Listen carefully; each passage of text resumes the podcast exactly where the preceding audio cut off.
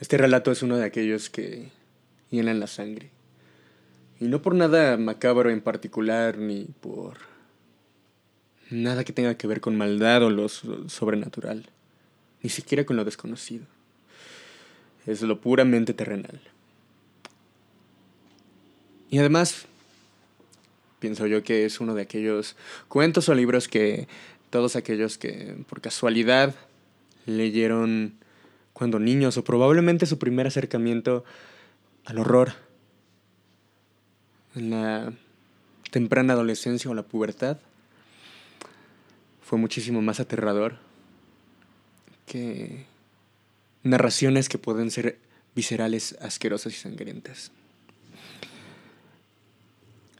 Pues bien, apaga la luz, sírvete tu bebida favorita, ponte cómodo o cómoda y disfruta. Su luna de miel fue un largo escalofrío. Rubia, angelical y tímida, el carácter duro de su marido heló sus soñadas niñerías de novia. Lo quería mucho, sin embargo, a veces con un ligero estremecimiento cuando, volviendo de noche juntos por la calle, echaba una furtiva mirada a la alta estatura de Jordán, mudo desde hacía una hora. Él, por su parte, la amaba profundamente, sin darlo a conocer. Durante tres meses, pues se habían casado en abril, vivieron una dicha especial. Sin duda, hubiera ella deseado menos severidad en ese rígido cielo de amor, más expansiva e incauta ternura, pero el impasible semblante de su marido la contenía siempre. La casa en que vivían influía un poco en sus estremecimientos, la blancura del patio silencioso, frisos, columnas y estatuas de mármol, producía un otoñal, una otoñal impresión de palacio encantado. Dentro, el brillo glacial del estuco, sin el más leve rasguño en altas paredes, afirmaba aquella sensación de desapacible frío. Al cruzar de una pieza a otra, los pasos hallaban eco en toda la casa, como si un largo abandono hubiera sensibilizado su resonancia. En ese extraño nido de amor, Alicia pasó todo el otoño. No obstante, había concluido por echar un velo sobre sus antiguos sueños, y aún vivía dormida en la casa hostil, sin querer pensar en nada hasta que llegaba su marido. No es raro que adelgazara. Tuvo un ligero ataque de influenza que se, que se arrastró insidiosamente días y días. Alicia no se reponía nunca. Al fin una tarde pudo salir al jardín apoyada en el brazo de él. Miraba indiferente a uno y otro lado. De pronto Jordán, con una ternura, le pasó la mano por la cabeza y Alicia rompió enseguida en sollozos, echándole los brazos al cuello. Lloró largamente, todo su espanto callado, redoblando el llanto a la menor tentativa de caricia. Luego los sollozos fueron retardándose, y aún quedó largo rato escondida en su cuello, sin moverse ni decir ni una palabra. Fue ese último día que Alicia estuvo levantada. Al día siguiente amaneció desvanecida. El médico de Jordán la examinó con suma atención, ordenándole calma y descanso absolutos.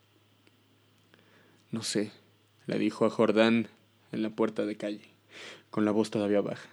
Tiene una gran debilidad que no me explico y sin vómitos, nada. Si mañana despierta como hoy, llámeme enseguida. Al otro día, Alicia seguía peor. Hubo consulta. Constatóse una anemia de marcha agudísima, completamente inexplicable. Alicia no tuvo más desmayos, pero se iba visiblemente a la muerte. Todo el día el dormitorio estaba con las luces prendidas y en pleno silencio. pasábanse horas sin oír el menor ruido. Alicia dormitaba. Jordán vivía casi en la sala, también con toda la luz encendida. Paseábase sin cesar de un extremo a otro, con incansable obstinación. La alfombra ahogaba sus pesos. A ratos entraba en el dormitorio y proseguía su mudo vaivén a lo largo de la cama, mirando a su mujer cada vez que caminaba en su dirección. Pronto Alicia comenzó a tener alucinaciones, confusas y flotantes al principio, y que descendieron luego a ras de suelo. La joven, con los ojos desmesuradamente abiertos, no hacía sino mirar la alfombra a uno y otro lado del respaldo de la cama. Una noche se quedó de repente mirando fijamente. Al rato abrió la boca para gritar y sus narices y labios se perlaron de sudor. ¡Jordán! ¡Jordán! clamó rígida de espanto, sin dejar de mirar la alfombra. Jordán corrió al dormitorio y al verlo aparecer, Alicia dio un alarido de horror. ¡Soy yo, Alicia! ¡Soy yo! Alicia lo miró con extravío. Miró la alfombra, volvió a mirarlo y después de largo rato de estupefacta confrontación, se serenó. Sonrió y tomó entre las suyas la mano de su marido, acariciándola temblando. Entre sus alucinaciones más porfiadas, hubo un antropoide apoyado en la alfombra sobre los dedos, que tenía fijos en ella los ojos. Los médicos volvieron inútilmente. Había allí delante de ellos una vida que se acababa, desangrándose día a día, hora a hora, sin saber absolutamente cómo. En la última consulta, Alicia yacía en estupor mientras ellos la pulsaban, pasándose de un lado a otro la muñeca inerte.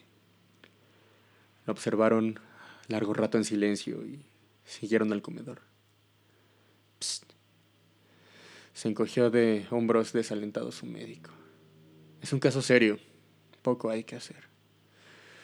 Solo eso me faltaba, resopló Jordán, y, y tamborileó bruscamente sobre la mesa. Alicia fue extinguiéndose en su delirio de anemia, agravado de tarde pero que remitía siempre en las primeras horas. Durante el día no avanzaba su enfermedad, pero cada mañana amanecía lívida, en síncope casi. Parecía que únicamente de noche se le fuera la vida en nuevas alas de sangre. Tenía siempre al despertar la sensación de estar desplomada en la cama con un millón de kilos encima. Desde el tercer día de ese hundimiento no la abandonó más. Apenas podía mover la cabeza. Desde el tercer día, este hundimiento no la abandonó más.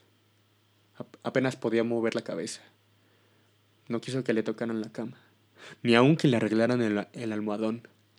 Sus terrores crepusculares avanzaron en forma de monstruos que se arrastraban hasta la cama y trepaban dificultosamente por la colcha.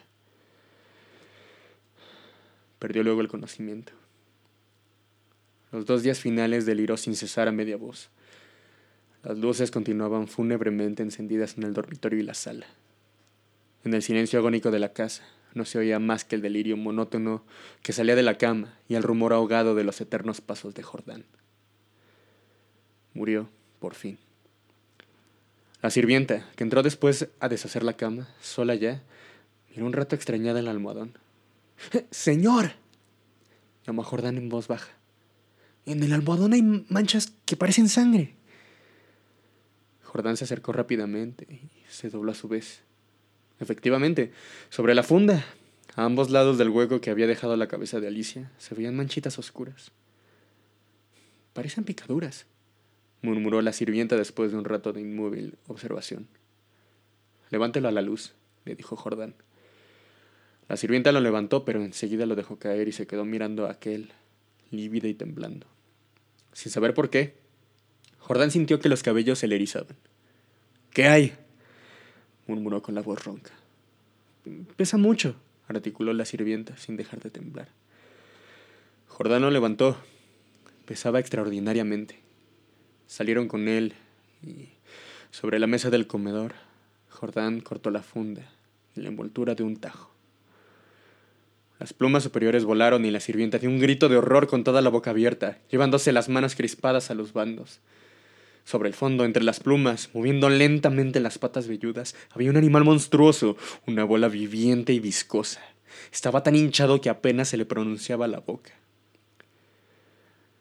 Noche a noche, desde que Alicia había caído en cama, había aplicado sigilosamente su boca, o su trompa, mejor dicho, a las sienes de aquella, chupándole la sangre. La picadura era casi imperceptible. La remoción diaria de la almohadona habría impedido sin duda su desarrollo, pero desde que la joven no pudo moverse, la succión fue vertiginosa. En cinco días, en cinco noches, había vaciado a Alicia. Estos parásitos de las aves, diminutos en el medio habitual, llegan a adquirir en ciertas condiciones proporciones enormes. La sangre humana parece serles particularmente favorable y no es raro hallarlos en los almohadones de pluma.